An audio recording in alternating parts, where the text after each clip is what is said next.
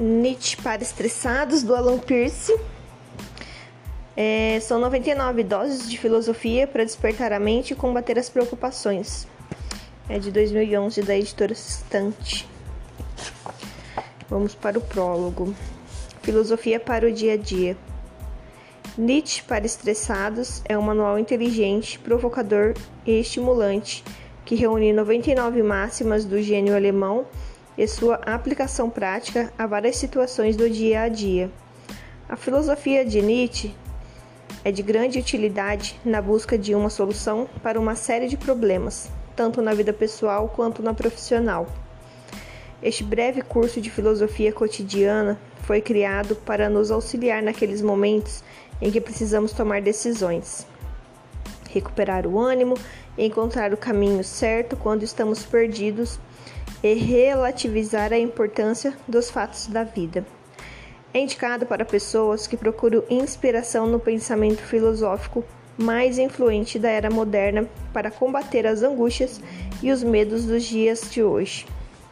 Cada capítulo é iniciado por um aforismo desse grande pensador, seguido de uma interpretação atual que nos ajuda a alcançar o bem-estar.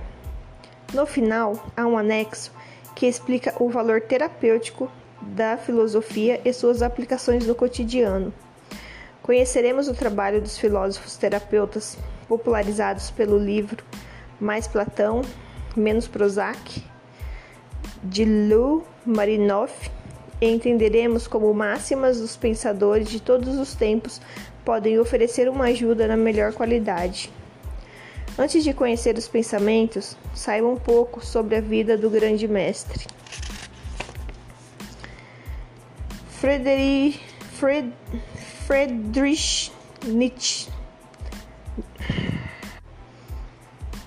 Nietzsche nasceu em 1844 na cidade alemã de Hocken. Seu pai era pastor evangélico e faleceu quando o filho tinha cinco anos. O menino cresceu cresceu em um ambiente de pietismo protestante dominado por mulheres. Após frequentar o internato, onde foi apresentado a antiguidade grega e romana, estudou filosofia clássica nas universidades de Bonn e Leipzig. Nessa última, entrou em contato com as ideias de Schopenhauer e com a música de Wagner, compositor que admirava e que mais tarde conheceria pessoalmente. Em 1869, com apenas 25 anos, Nietzsche já era professor de filosofia clássica na Universidade da Basileia. No entanto, sua atividade docente foi interrompida em 1870, quando estourou a Guerra Franco-Prussiana. Nietzsche participou do conflito como enfermeiro até ser obrigado a abandonar o fronte por causa de uma disenteria, da qual nunca se recuperou totalmente. Em 1881, conheceu Lou Andréa Salomé, mulher por quem se apaixonou perdidamente, mas que acabaria se casando com um amigo seu. A rejeição ajudou a consolidar sua proverbial misoginia.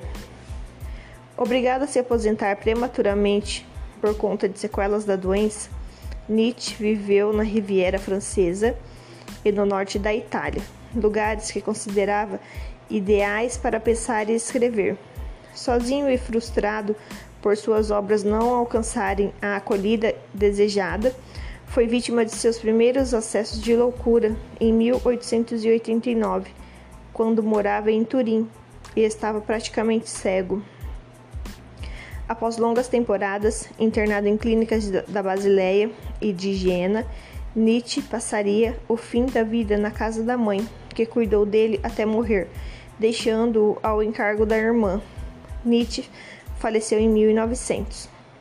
Seu ambicioso legado filosófico até hoje não perdeu o poder inspirador e instigante. Coitado.